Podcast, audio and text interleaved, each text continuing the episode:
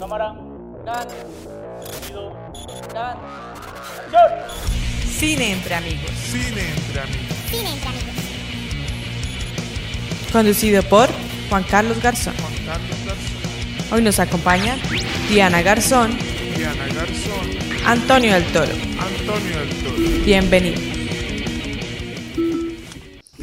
Buenos días, tardes, noches. Otro día más aquí en Cine Entre Amigos. ¿Cómo están? Muy bien, muy Bien, bien, bien. ¿Qué tal? ¿Qué tal? Para hoy tenemos una película del Reino Unido. Se llama Trainspotting. Va intro.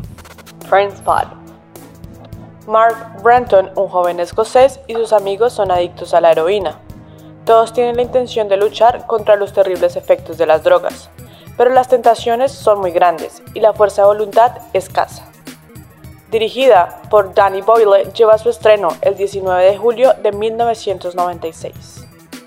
Trainspotting o yo le decía Trainspotting. eh, bueno, Trainspotting. uno no sabe cómo pronunciar en realidad por qué este nombre. ¿Saben por qué este nombre o qué significa este nombre? Creo que tiene que ver con la, la- la escena donde están eh, como una estación del tren. Ok. Están de vagos. Y es lo que están haciendo. Nomás están buscando hacer como maldades, ¿no? Pero en la traducción, ¿qué significa trains, Trainspotting? Spotting es, es como que ver. O sea, por ejemplo, si tienes una caja de lunetas. Ok. Todas son ¿Una caja de rojas. De lunetas. M&M's. Ah, ok. Ah, ok. Son, todos son rojos. Y hay uno azul. Lo que resalta. You spot the blue one. Ves el que te sobresale es el azul. O sea, Ok. O sea, tienes una agrupación de algo y, de lo que se ve eliges uno. Y entonces este es como observando el tren. Sí, es así como que, ay, mira, ahí va tal y tal. As- as- Así. Ese es. Mm, Raro el nombre, porque también rara la película, ¿no? Bueno, ¿Cómo les pareció en plano general esta película? la, la vida cuando estás usando heroína es, es rara. O sea, es. Ah, resalta, güey. Antonio se sintió muy identificado con... no, no, bueno, eh, no tanto porque, o sea, yo conozco mucha gente que, que en realidad usó heroína cuando, cuando- gente que tenía amistades. Y Ay, qué pecado cuando tenía amistades. todos están presos en la ca- están presos, están difuntos, ¿no? Antonio, Antonio le pasaba lo del personaje que los am- las amistades le pedían favor, le tocaba darle un pedacito en la cama, otros ya le costaba con dos, tres, ¿se acuerdan? Sí, sí. Ent- entonces, esta película, como, como dijimos ahorita, es del Reino Unido. Diana, ¿qué tal le pareció? A mí me encantó la película. Yo la vi como cuando tenía como 15 años y fue verla yo dije, esto es una creación perfecta. Porque digamos, eh, al tiempo que la, la película fue creada, que fue en 1996, y tener ese nivel de producción y de creatividad realmente me, me enloqueció. Y Pero- siempre he dicho como que ha sido una de mis películas favoritas, independientemente que hable de O sea, es drogas. del 96 y usted cuántos años tenía. ¿Del 96? Yo no había nacido, gordo. Ah, ¿no? ¿En ¿Qué año No. nació Diana? en el 99 y soy tu Ah, no. Oye, vivimos juntos por mucho tiempo. Yo pensé que era más bien. Yo pensé que era más 22 bien. No, normalmente, normalmente cuando vemos, eh, hablamos de estas películas que ya, pues ya tienen su tiempo, pues las, las nuevas generaciones en realidad ni las conocen, o hay veces eh, ni siquiera uno las nombra y dicen, yo ni siquiera lo he visto porque están interesados en otro tipo de cine, ¿no? Este, esta es una película icónica, es una película de culto. Sí. ¿Por qué creen que es una película de culto? ¿Qué es lo que hizo que marcó en la historia del cine algo tan bizarro, tan raro? Eh, bueno, es una película de culto, creo yo, porque como dices, ¿no? Es algo que no se había hecho, o sea, es muy creativa y te muestra una historia de drogadicción desde el punto de vista del drogadicto, Ujú. Que no, o sea, normalmente siempre es una tragedia, ¿no? Así, ay, la drogadicción, güey. Y este güey te muestra, no, o sea, por algo te metes en esa onda, te muestra por qué. Y, te- y tiene muchas cosas como que muy icónicas de su época. Eh, o sea, la música, el tipo de vestimenta, es muy, muy noventero. O sea, yo pienso que es una cuestión generacional. Y gente fuera de ese lugar también se identifica. O sea, porque también tuvo mucho éxito en Estados Unidos esa película. Diana, ¿qué dice? Yo co- estoy con Toño porque, digamos, como dices, es una perspectiva desde el drogadicto y no es una perspectiva de que él, él está mal, sino que intenta contar su experiencia de la forma en que no entiendo mi experiencia, igual con los amigos. Pero hay películas así de, de droga, de la droga, o, sí, de medicamentos, así de, de enfermos también. eh, pero se ve muy documental, ¿no? Esta película se ve desde la perspectiva de él, pero se ve interesante, se ve agradable. Y es o sea, que el punto, hasta- o sea, hasta- siento que la película no, sí te muestra el el- al- como principal la drogadicción, pero no es algo que quieran resaltar, porque en sí la historia solo quieren contar cómo son amigos, cómo deciden un- hacer un plan para tener dinero y volver, o sea, tenerse millo- volverte millonarios, entre comillas, pero no te muestran como que la droga es lo que está afectando. ¿Sí me Ellos, ellos echaban todas las drogas, y pues la mayoría era heroína, ¿no? aunque, aunque nombraban casi todas las, los- las drogas que se, se inyectaban eran medicamentos como tal. Porque, eh, eh, ¿ustedes saben qué es la heroína como tal? No, es un medicamento originalmente que se usaba para eh, tratar de combatir contra la adicción de la morfina, creo. Y- Entonces lo que hacen es calentarlo, inyectárselo, ¿cierto? Y, y- y en ese tiempo, en los noventas, pues que estaba, pues veníamos, En auge. sí, estaba en auge ese tipo de droga. Y, y ahorita ya hay muchas más, el cristal, bueno, y hay combinaciones de drogas. Entonces, es- a- en ese tiempo mostrar la perspectiva, y no solo con la historia, sino con el tipo de tomas, hacía que, que nos pareciera como raro. ¿Por qué? Porque la perspectiva no solamente desde contarla desde él, sino también la cámara se volvía a los ojos de él. En varias tomas, y esto tiene tomas icónicas, donde nosotros nunca habíamos visto en el cine cosas así. Y aún, aún en este momento es tan difícil hacerlo.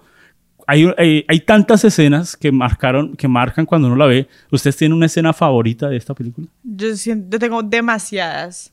Escogamos unas dos. Unas dos. Yo una. diría que la más icónica, que es la del baño, Oh, claro, es famosísima es esa escena. famosísima. Y la parte cuando él se vuelve a drogar y se siente que está en una caja y que Ah. hace alusión como que a la muerte. Sí. Porque ya está en, o sea, ya está en el punto de que si no me lleva al hospital me muero, pero no te muestran esa, esa vaina tan trágica, sino que él está en su viaje y Claro. te muere que se hunde la alfombra y él está en una caja pero sigue en la alfombra y es desde primer, primer Pero, perspectiva. pero, pero hablando de, de escenas, o sea, en esta que usted dice del baño, eh, en los noventas y bueno, antes se hacía el cine, se, se- se hacía de verdad, o sea, no es que se ponía maquillaje no- normal, no. Cuando uno entra a ese baño, se ve un baño podrido, o sea, no se ve maquillado, se ve que cagaron en ese baño, ¿sí o no? Se ve el trabajo de arte.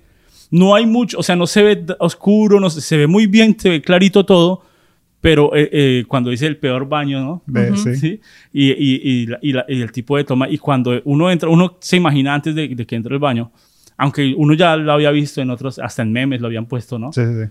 Cu- Cuando uno entra otra vez, vuelve el impacto, ¿no? Y uno dice, wow, ¿cómo así? Ese baño yo creo que lo tuvieron que hacer, destruir, porque el, el tipo de tomas, uno que estaba encerrado él en el, en el cubículo, ¿no? En el, Sí. en el espacio, pero también habían tomas que eran de lado, y habían tomas que eran de arriba, y habían tomas que se sentían un la ángulo. perspectiva, ¿no? Ya. Entonces, hasta ahí uno decía, wow, entró a un baño podridísimo. Pero cuando él, él, él entra, pero él entra al, al inodoro y empieza a hacer ese viaje, ¿no? Ese viaje de traba, ese viaje que... que, que No, pero, pero es que el viaje tiene una razón. ¿Por qué? Porque se había puesto un supositorio Ajá. y cuando fue al baño se le salió el supositorio y él y fue a buscarlo. borrar el supositorio. porque era su, era su siguiente toque. O sea, él todavía no estaba completamente alucinando. No, no, él, él- él- él- él- él- él de lo que ya traía como de, de dosis que traían en su sistema antes de que se bajara, empieza a alucinar por eso, pero lo que está buscando, porque saca las dos, eh, eh, no, no son pastillas, pero los dos Sí, sí. Y es por lo que se mete, pero, pero cuando entra al agua, él se imagina en el agua de- del mar. Sí, sí, sí, sí. O sea, te lleva, pero es un mar sucio también, o sea, es un mar, o sea, porque hay un tenis ahí, hay basura. Pero hablemos de producción en, este, en esta sola escena, porque el baño primero no da el cuerpo de él. No. O sea, y en ningún lado yo vi que el efecto fuera mal hecho, o sea, fue muy, muy bien hecho. Es, es que en sí no es efecto, es, es toma falsa. ¿Ok? O sea, cuando uno la ve la primera vez, uno no, no se da cuenta. Pero esa película la hizo como tres veces. Y al final, ya cuando él sale, sí se ve que es toma falsa. Entonces, él está, o sea, el inodoro está acá, pero toda la acción está pasando detrás. Detrás. O sea, se juega con la Entonces, perspectiva de la ajá, cámara. Exacto, están jugando con la perspectiva, pero lo hacen tan bien que al principio realmente pareciera que estuviera entrando. Ok. Solo al final sí se da cuenta porque el inodoro está más pequeño que él, pero es, o sea, a, primer, a primera vista tú no lo notas.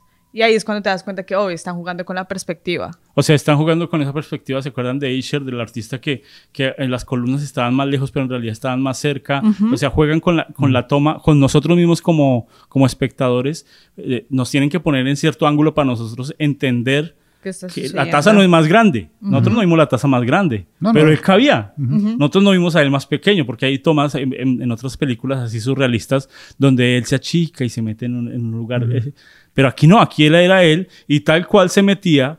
Sin, no se salía y no se sentía del cuadro del ni plano. nada. O sea, fue muy, muy bien trabajado. No hay como ahorita que, que uno se mete a diferentes programas de edición y hace máscaras y de pronto acomoda cosas. No, aquí tocaba hacerlo, hacerlo y la toma, yo no sé, me gustaría ver detrás de cámaras de este tipo de toma cómo jugaron, si había una taza más grande. Yo lo vi también en Elf, no sé si se acuerdan de esa película de... Que, que él era más grande que todos y, y uno creía que lo habían agrandado en digital, pero en realidad era perspectiva. era- eran los espacios que los, que los jugaban con eso. Entonces este manejó la, como la misma técnica. No, y, y- y usan esa técnica en varias tomas en la película, porque si te fijas, cuando se están drogando, todas son tomas desde el suelo. O sea, nunca los ves de pie. Muy rara vez siempre están acostados, están en, en- en el colchón o lo que sea. Y todas las cámaras siempre están desde abajo, casi nunca es desde arriba. Así que te, te ponen a ti en la posición de ellos. Posición de O sea, como espectador, tú estás sentado en el suelo con ellos cuando están inyectando, cuando están haciendo todo este Te asunto. estás drogando. Te estás drogando. Eh, y es este ese mismo efecto, porque lo tienen a lo largo de la película de que todo es como a proporción de aquí, Ok. más o menos, ¿no? Y todo lo- siempre los estás viendo hacia abajo. o sea, y, y eso es- también es simbólico, ¿no? Porque son drogadictos todos. o sea, Normalmente la, ves a la gente así, es como- Y no eran muchos planos, o sea, sí habían cuatro o cinco diferentes planos, pero lo bien pensado en preproducción, porque se vio que, que hubo un trabajo de preproducción, lo bien pensado para llegar a ese tipo de tomas, sabemos que eso se grababa en cinta, con cosas un poco, muy pocas digitales, entonces eh, todo eso hace que la película sea más icónica y tenga más peso, porque no solamente sirve tener una buena historia, hablar de un- una problemática, sino ahora cómo la vamos a ¿Cómo la mostrar. vamos a mostrar? Ujú. Entonces, eso hace que Trainspotting. ¿Sí o no? Oh. es que me, me decían, no es así, estúpido. Eh, vemos que él quiere salir de la droga. Sí. Toda la película él decía, no, no, no, esta es la última. Sí, La última y nos vamos. es, creo que es, es de- es la de todo drogadicto, la de todo borracho, la de todo, ¿sí o ¿no? La Que dice, última y no Esta es la más. última. Y por eso él termina metiéndose estas pastillas en el trasero porque era la última y los amigos lo querían ayudar. Y, y cuando, y cuando vuelva por acá no me venda droga. Te dijo, no, no tengo. Tengo estos eh, supositor, ¿cómo Sí, se dice? sí. Supositorios. Y él se los metió así como en burla. Yo, yo vi que, o no sé si era... No, no, él no los- sabía que iba a pasar eso. O sí, Es, es que él, él está, este, cuando se los pone, está hablando del efecto de la heroína, de la heroína y uno de los efectos es que eh, no pueden ir al baño. Y conforme van eh, dejando la heroína, o sea, cuando los efectos de la heroína, eventualmente, cuando tienen que ir, tienen, que, ir. Y fue así, de que, de que se los acaba, se acaba de meter al supositorio y tenía que ir al baño. Y es como que la, la peor combinación posible. Ok. Y por eso está, va a ese baño con tanta desesperación. O sea, ¿Qué otra escena icónica tiene Antonio? yo la que iba a mencionar, que, o sea, hay, como dices, hay muchas secciones icónicas de la película, pero esa escena con el bebé, cuando, Oh, sí. cuando él está en la cama, que se está bajando otra vez de la, de la droga, y ve al bebé que murió, así gateando en el techo y nomás se encoge y se le voltea. la cabeza así tipo el exorcista. Él, él- cuando se le voltea la cabeza así como que... Sí, se ve muñeco, se- pero se- en se la, ve muy en la muñeco. traba como que casa. Ajá, sí, o sea, pero se entiende porque está, todo, todo está como que deforme lo que está viendo, ¿no? Pero me, me encanta esa toma porque te muestra así como que el terror que él tiene por el trauma con el que no lidió de la muerte del niño y aparte de que él no está consciente de que él fracasó en, en su capacidad de apoyar a la amiga. Porque no sabían ni Sí. siquiera el padre del niño. O sea, él, él decía que era posiblemente uno de ellos, pero ya cuando, cuando por fin muere el bebé se dan cuenta quién era el papá, que es el, el rubio, no El recuerdo cómo se llamaba. Qué interesante las conexiones que habían de esas escenas, porque en el principio vemos al bebé, ¿no? Ajá. Había un fondo verde como... eh, eh, se iban contando también cosas en voces en voz en off, ¿no? Ujú. Entonces estaba el bebé gateando normal, nosotros creímos, ah, unos drogaditos y una ma- mamá quizás tiene un, un bebé ahí, no. Pero no sabíamos lo icónico que se iba a volver después, en la mitad de la película el bebé y después, en casi el final, ese bebé. Ujú. Entonces, eh, eh, para conectar la misma escena, o sea, esa que usted dice es casi, casi el final, no, no tanto el final, pero sí más, muy avanzado. Y juegan también con las perspectivas del cuarto. El bebé, eh, el bebé arriba, Arriba. No, se, no se sintió un efecto digital tampoco, se sintió No. que estaba ahí, se sintió que estaba ahí. Porque, porque hay veces digo que es, eh, eh, se siente efectos digitales porque los movimientos que están de arriba no, no casan con los de abajo. No concuerda. O la que luz es sí diferente, Esa película ¿sí? no tiene nada digital. Entonces, por eso es que es ta- tan, tan bueno, porque eh, se ve que un bebé, o sea, sí se es un muñeco, pero se ve que los movimientos son muy reales. O sea, se ven. Y cuando gira la cabeza, todos pensamos, va a girar la cabeza. Cuando Claro. antes Sí. fue muy, muy bueno.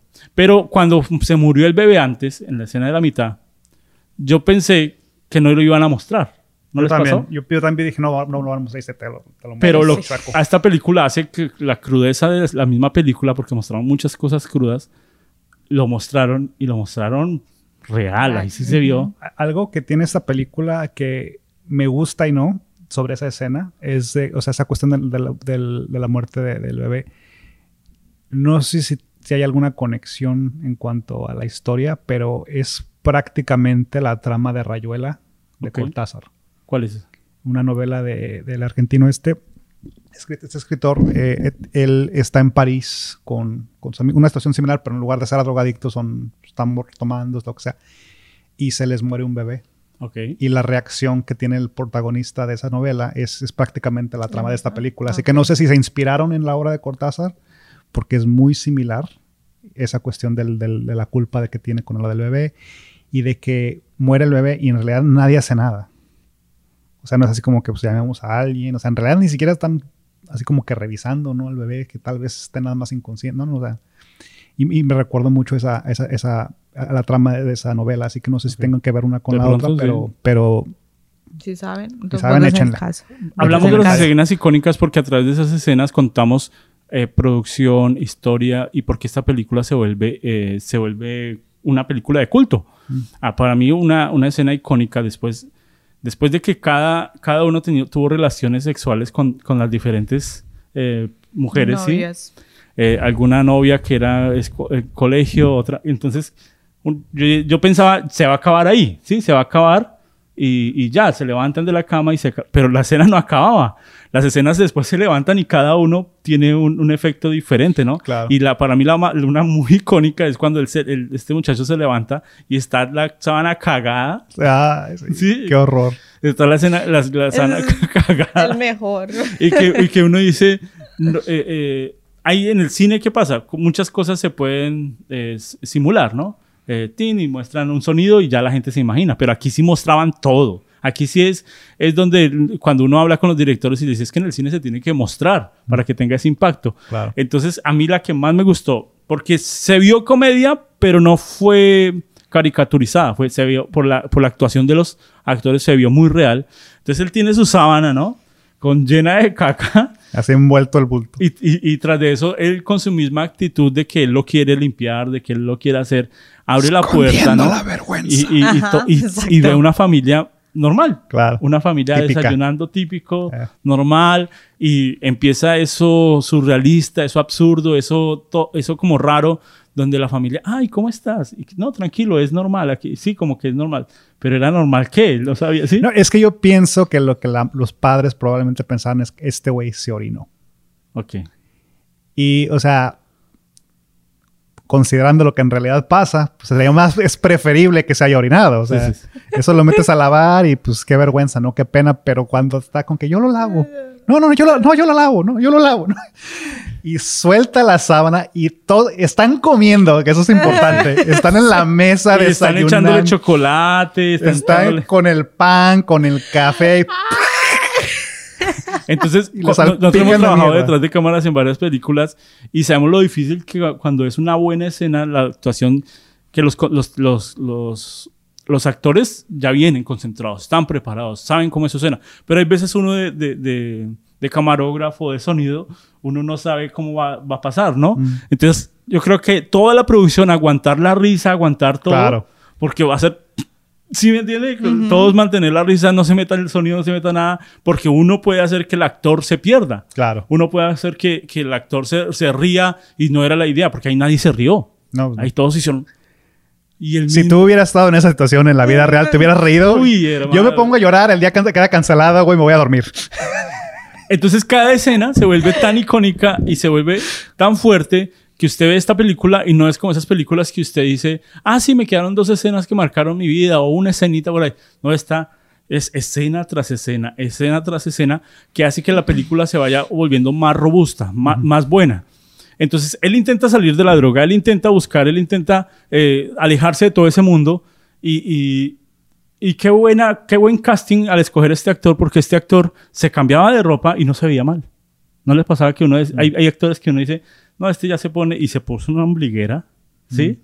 Se ponía traje, se ponía cada, o sea, ¿por qué quiero hablar de esto? faceta. Porque hay veces ah, tenemos buena historia, tenemos eh, eh, bueno- buenas tomas, pero hay veces dejamos al lado el vestuario.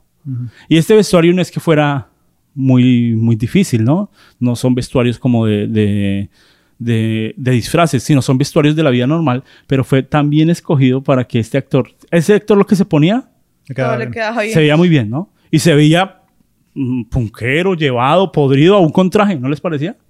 Sí. Que, que- que el, el vestuario hacía que, Es que traía, no se sentía le, ahí. le quedaba bien todo, pero había siempre algún detalle que estaba mal. Sí. O sea, por ejemplo, dice la ombliguera. drogado.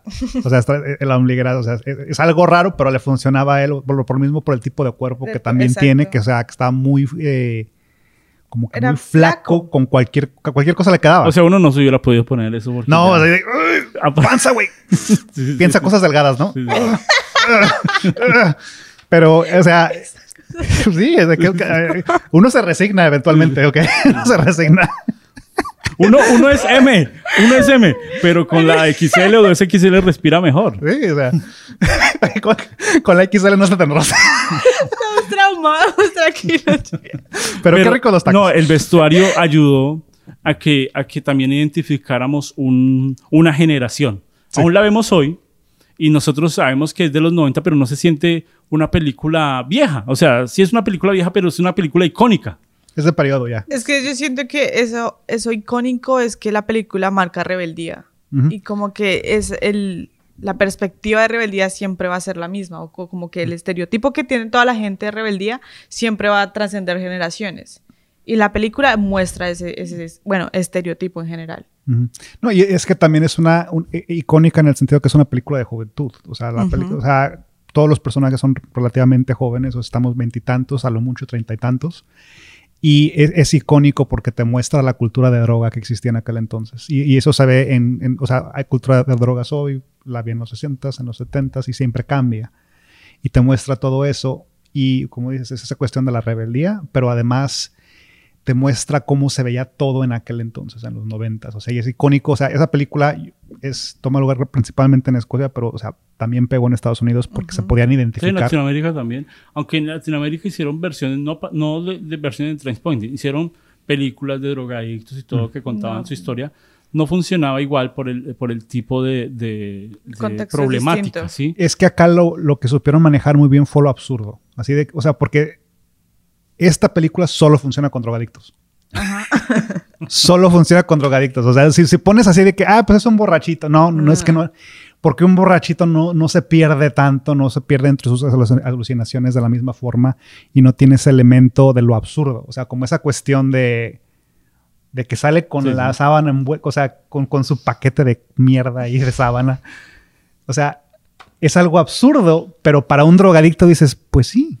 Sí, sí. O sea, y yo en, en- en- en mi línea de trabajo, ¿no? O sea, de repente tra- trato con gente que son drogadictos y yo recuerdo que había un señor una vez que lo arrestaron por asuntos de droga y al día siguiente estaba de regreso. Y le dicen, ¿Qué? ¿por qué estás de regreso? O sea, te te acaban de arrestar por esto mismo. O sea, eso no tiene sentido. O sea, ¿por qué sigues haciendo estas cosas? Y dijo la, la mejor frase que he escuchado en mi vida. Soy un drogadicto, todo lo que yo hago no tiene sentido. Mm, ok. Y todo así como que- corazón. Es No- verdad. No, puedo discutir con eso. Ujú. Así que cualquier cosa que esta película te presente Se justifica. se justifica. Porque Hay veces uno, uno, uno mete una película en un género por, normalmente por la historia, ¿no? Aquí uno diría que es como un drama, es pero al- drama, comedia negra. Ajá. comedia sí. negra. Porque, porque sí tiene una cuestión de drama, de que también está hablando de muchos asuntos sociales y también de la cuestión de identidad. O sea, porque hay una escena que es muy buena, que es la única zona, eh, escena, en la única escena donde no están, nadie está drogado, Drogados. que están en, en las montañas. Y uno de ellos dice, es que el, el orgullo de ser escocés y se avienta su parrafada ahí de lo, de lo, lo horrible que es ser escocés. Y, o sea, es muy, es muy bueno el diálogo porque te, te muestra ahí la crisis que ellos también tienen, porque también son un lugar col- colonizado. Los ingleses los colonizaron a ellos también, o sea, ten- sufrieron eh, el- lo que es el, el proceso de, la colonia y te muestra como que la versión de ellos. Y yo pienso que también por eso en América Latina, por ejemplo, nos podemos identificar porque entendemos lo que es ser colonizado. Ok. Y ser coloniz- colonizado por alguien a quien tú no respetas. ¿Sí ¿Me explico? O sea, porque él dice, o sea, todos los que nos pueden haber colonizado nos colonizaron los ingleses. Ok. Y, o sea, y, y- y- y se avienta su parrafada ahí. Así que te cuenta un poco la historia de, de por qué la, la- la sociedad de ellos es así, por qué tienen esas características y por qué de plano son la gente, es un, eh, al menos los, los, los- los personajes ya se rindieron, no les importa nada, o sea, ya se perdieron en las drogas y, y están conformes con eso. Algo que, que, que debo rescatar mucho de esta película y que todo, toda persona que le gusta la fotografía, el cine o contar historias a través, ahorita que está muy de moda todo YouTube y todas las redes sociales, eh, aprender a contar historias con los movimientos de la cámara hace que, que el espectador se sienta mejor. ¿Por qué? Porque en esta película, en varias escenas, la cámara fue parte fundamental para contar el principio y el fin de una escena. Voy a, contar varias. Una, cuando el le estaban tomando todos eh, como en un balcón, ¿sí? Eh, que iban a botar el vaso. ¿Se acuerdan Sí. cuando iba a botar el vaso? Eh, la, la cámara empezó abajo. Ujú. ¿Se acuerdan que hacía así?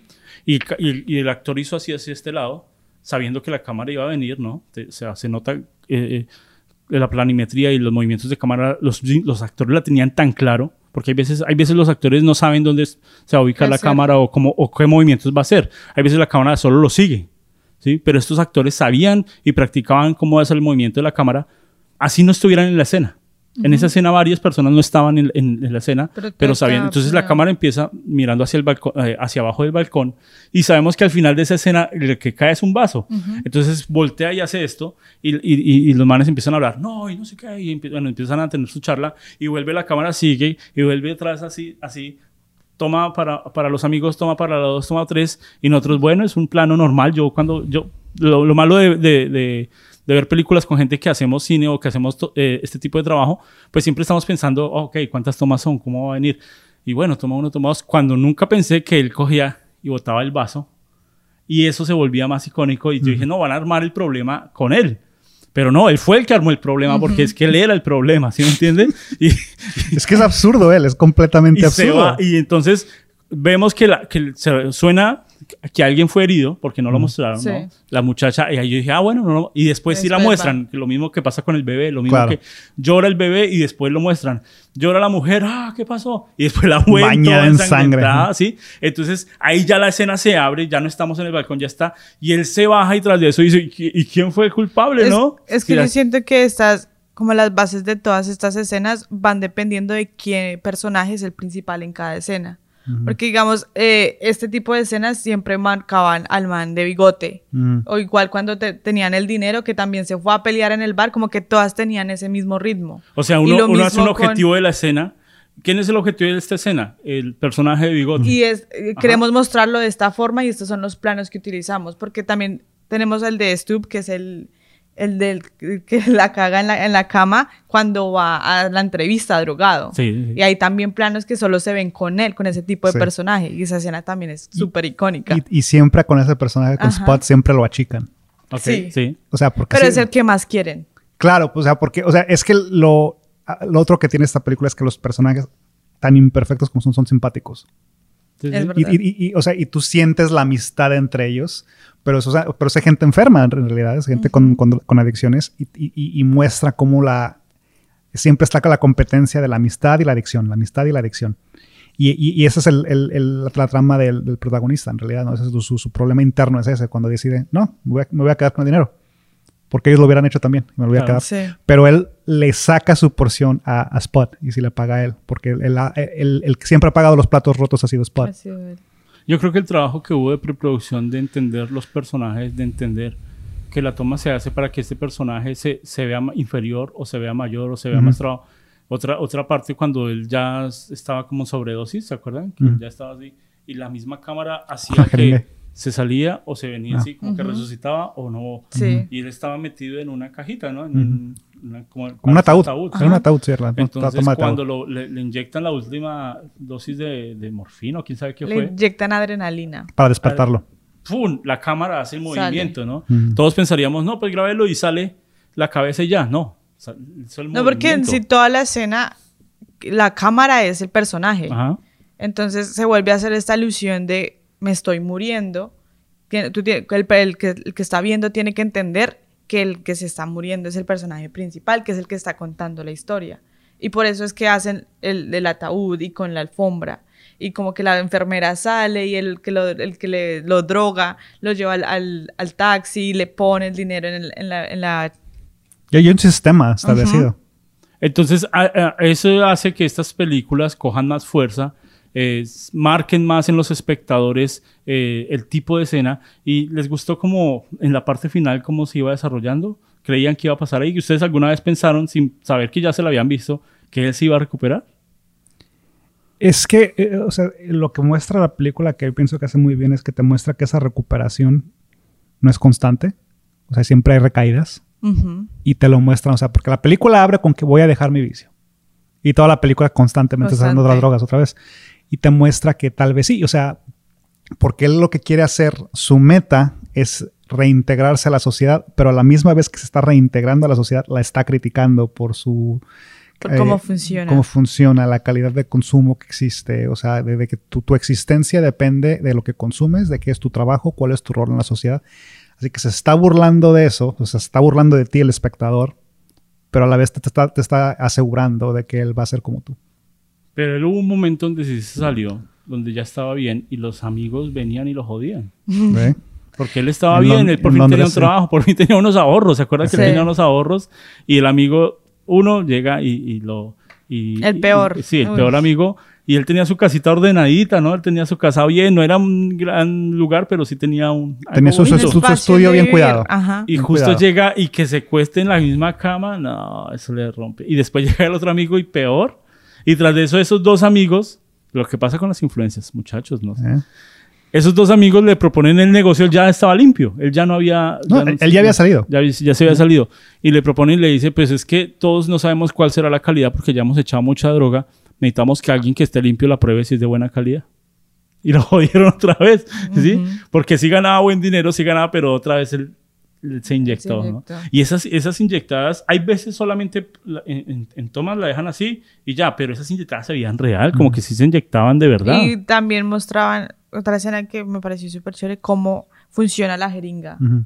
Y de cómo inyecta, y sale y se ve la basura que tiene la heroína en la jeringa. Sí. Y a la inyección, o sea, esa parte también muy brutal. Y hay una parte donde se ve que una enfermera le está inyectando y ese güey con todas sus venas tosas. ¡Ay! ¿Qué? Ay. ¿Qué peor insulto le puedes dar a una enfermera? ¡Ay! No, y si pasa de que, de que, de que uno todo tatuado, ¿no? Todo, todo lleno de, de, de, de aguj- de- No, pero- agujas, y cuando le van, le van a inyectar así para sacarle sangre o algo, ay, no, no, no. No, no, pero, pero piensa en lo que sugiere. Yo como drogadicto que usa heroína sé tengo mejor mejor, que pulso que tú como enfermera capacitada. Ah, ok. O sea, es un insulto cabrón para la enfermera. O sea, así de que, "Ay". Y, y- y pasa mucho con la heroína que, que la gente ya no siente o la droga ya no le llega inyectándosela desde acá, entonces empiezan a inyectársela en la pierna, ¿no? Empiezan a buscar otros lugares para que la, la- la droga llegue más rápido, porque ya, ya la desesperación de que necesitan estar adormecidos, Ah, necesitan sí. eh, Y- alucinar. Y, también, por ejemplo, algo que hacen eh, es este entre los dedos de los pies. Ok. Ahí se, la, se la inyectan para que no puedan ver. Porque de repente en el trabajo, si trabajan o Ah, ¿sí? tal vez reciben algún Oiga, tipo pero de Antonio, beneficio ¿cómo público. ¿no? Y eso Esos toca- pies. to- Toca, de razón, toca Papi, toca oiga, chanclas.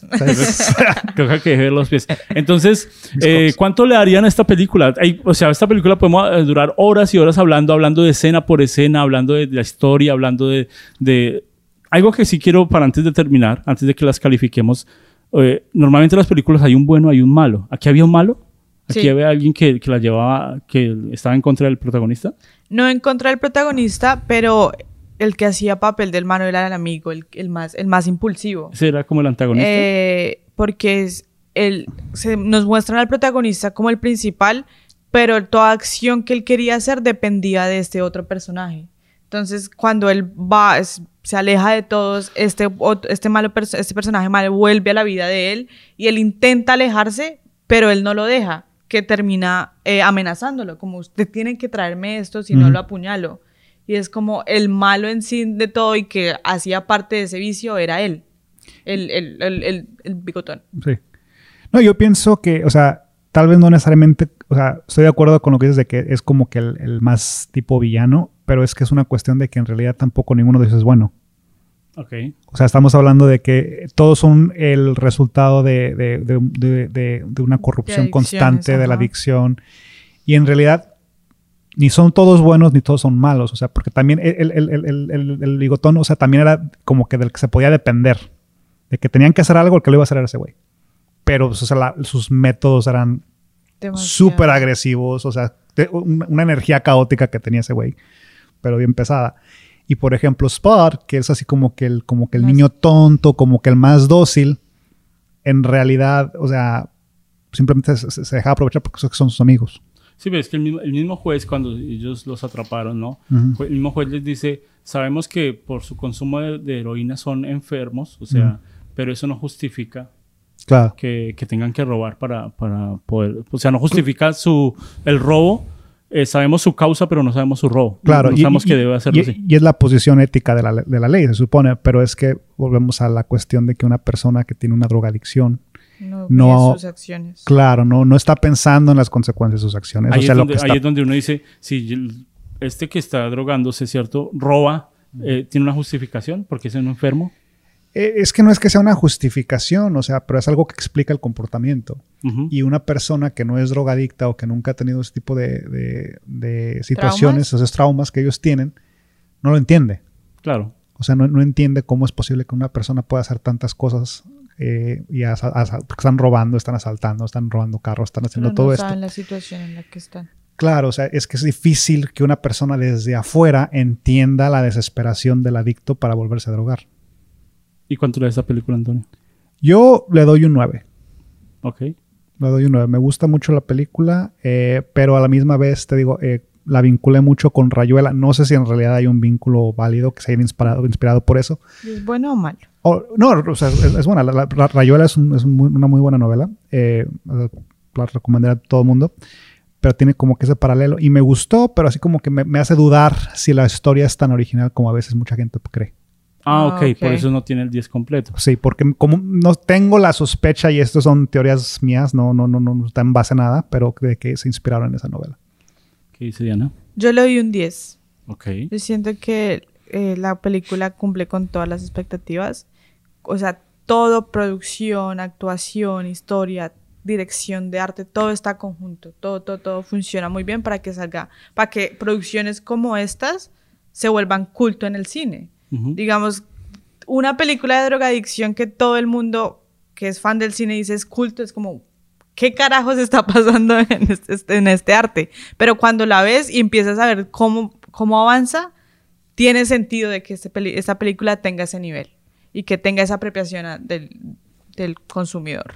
Yo también le doy un 10. Hay veces eh, trato de, de en estas películas que siempre son icónicas o son muy buenas, siempre trato de buscarle cosas malas y no, no le encontraba cosas malas. Eh, de La pronto lo que dice. Antonio, si no, es una, la si no es una historia original porque fue inspirada en otro, pues no, no, es, no, no es tan, tan equivalente, o sea, tan fuerte para decir, porque si fue inspirada en otra cosa, no. No, No, y todos se inspiran en todo. Sí. O sea, Entonces, eh, esto fue Cine Entre Amigos. Esperamos que nos eh, manden sus películas, nos escriban. eh, leemos todos los mensajes y nos vemos pronto. Cine entre amigos. Entre amigos.